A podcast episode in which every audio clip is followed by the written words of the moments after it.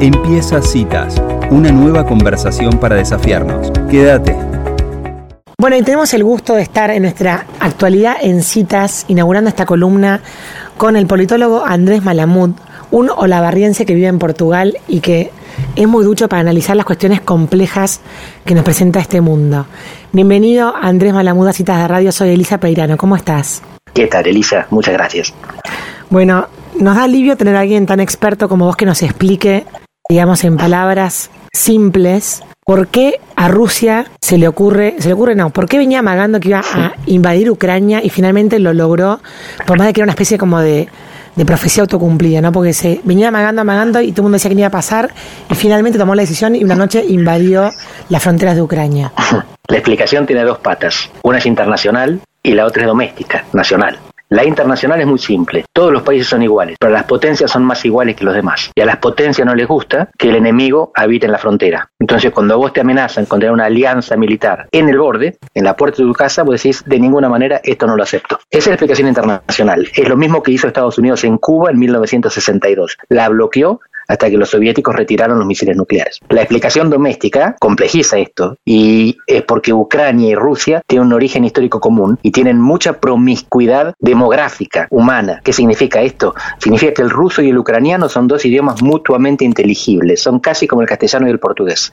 Y que buena parte de la población ucraniana, no la mayoría, pero un pedazo importante, es rusófona y de etnia rusa. ¿Qué significa esto? Que además de hablar ruso más que ucraniano, son de religión cristiana ortodoxa en vez de católica. Entonces tienen más afinidad estos ucranianos de la frontera con Moscú que con Kiev su propia capital. Y había conflictos internos y Putin lo que dice es que entra para defender a los rusófonos ucranianos que estaban siendo masacrados, torturados, explotados, maltratados por los ucranianos ucranianos. Así que acá lo que tenemos son dos, una convergencia de dos explicaciones, una que es nacional y otra que es internacional. Eh, Malamud, pero esa, esa explicación que daba Putin cuando, cuando él invade Ucrania y se encuentra con esta resistencia feroz por parte de la población civil y, y militar de Ucrania, se cae un poco ese argumento, ¿no? No, porque él acepta que Ucrania está dividida. Y él lo que dice es que está peleando contra los nazis. Yo no le doy la razón. Lo que digo es que su argumento es, él pelea para, dice él, desnazificar Ucrania. Ucrania estaba llena de nazis que oprimían a los rusos. Nosotros sabemos que esto no es así, para empezar, porque el presidente de Ucrania es judío. Pero además, es cierto que hay nazis, porque hay nazis en buena parte de Europa Central y Oriental, porque Europa Central y Oriental inventó el nazismo y todavía quedan resabios, pero son minoritarios. Es una excusa, como cualquier excusa para ir a la guerra.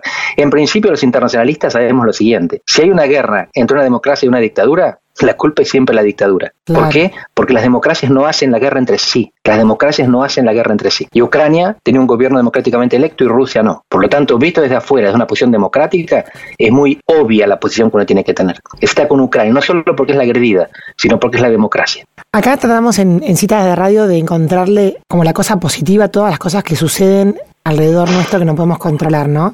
¿Se puede decir que la reacción del mundo frente a la invasión de Rusia a Ucrania muestra que en realidad hay una defensa de la democracia bastante consensuada a nivel mundial? O por lo menos en el mundo No, occidental, se puede ¿no? decir que- En el mundo occidental. Exactamente. Se, se puede decir que la respuesta de Occidente demuestra precisamente eso. Claro. La defensa de los valores propios de Occidente, que es la integridad de los estados y la democracia como forma de gobierno de los estados. Pero el resto del mundo no votó eso.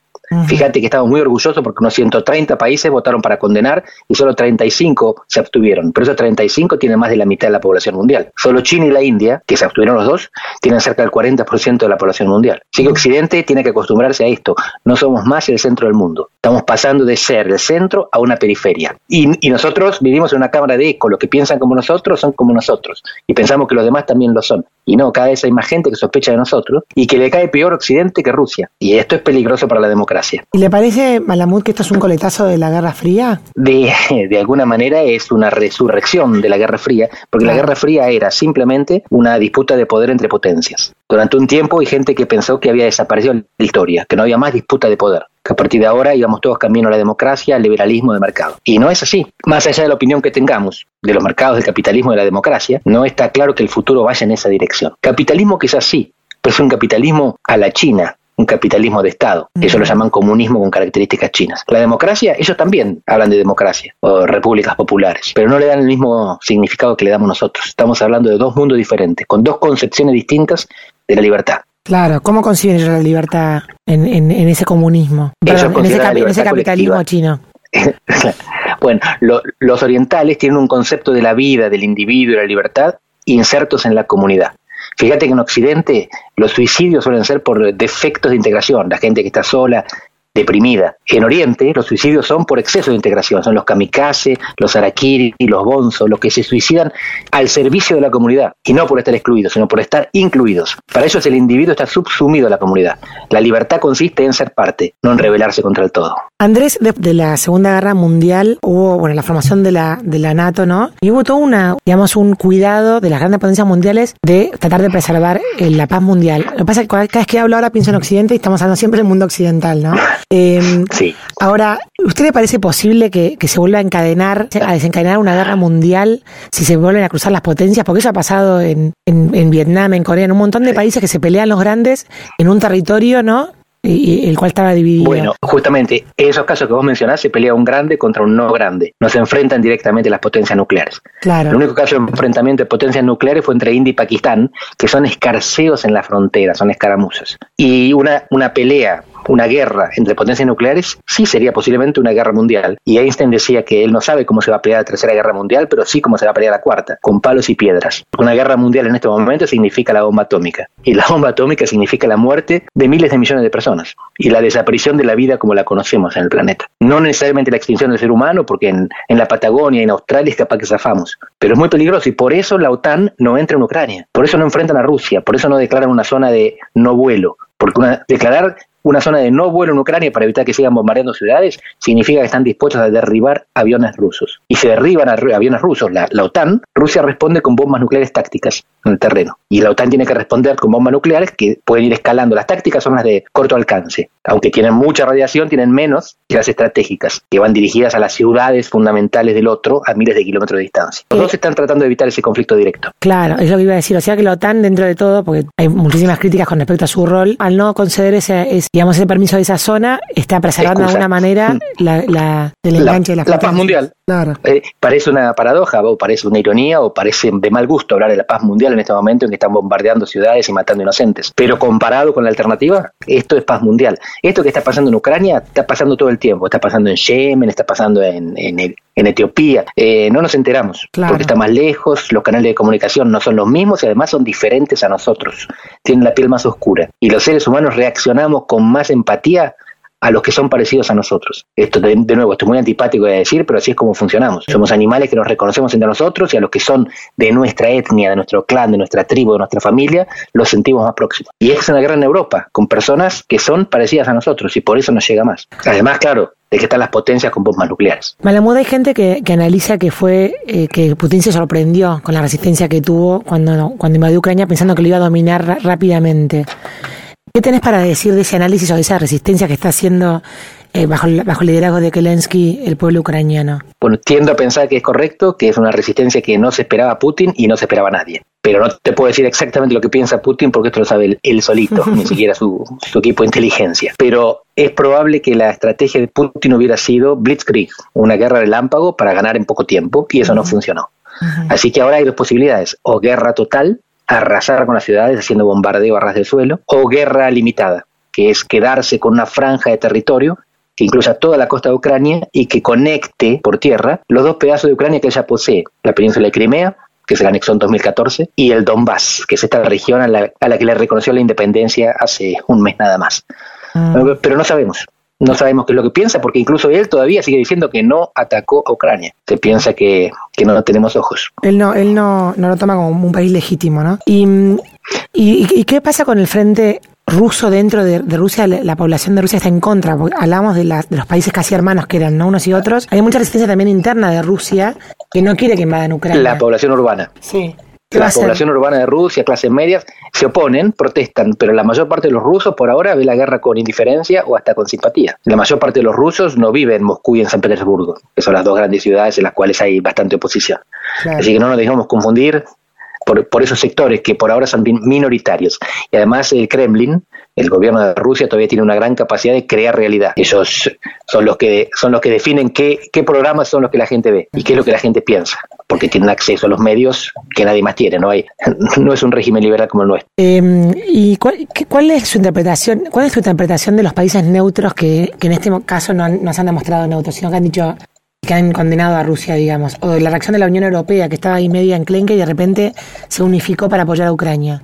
Esa es una paradoja no esperada y bienvenida. Parecía que Occidente estaba dividido, estaba dividido dentro de la Unión Europea, los rusos, perdón, los alemanes que le compraban gas a los rusos y lo demás, que veían a Rusia con sospecha, y entre Estados Unidos y Europa, porque mm. Estados Unidos miraba a China como el competidor estratégico y los europeos que no eran Alemania le decían, no, no, mira que el problema es Rusia. Claro. Bueno, ahora todos piensan lo mismo. El problema es Rusia, lo piensan los europeos continentales como antes, lo piensan los alemanes y lo piensa Estados Unidos también. Así que China, fíjate, es la gran ganadora de esta guerra. ¿Y China se va a aliar con Rusia o está dudando ahora? Porque al principio parecía que lo bancaba, pero estamos ahí.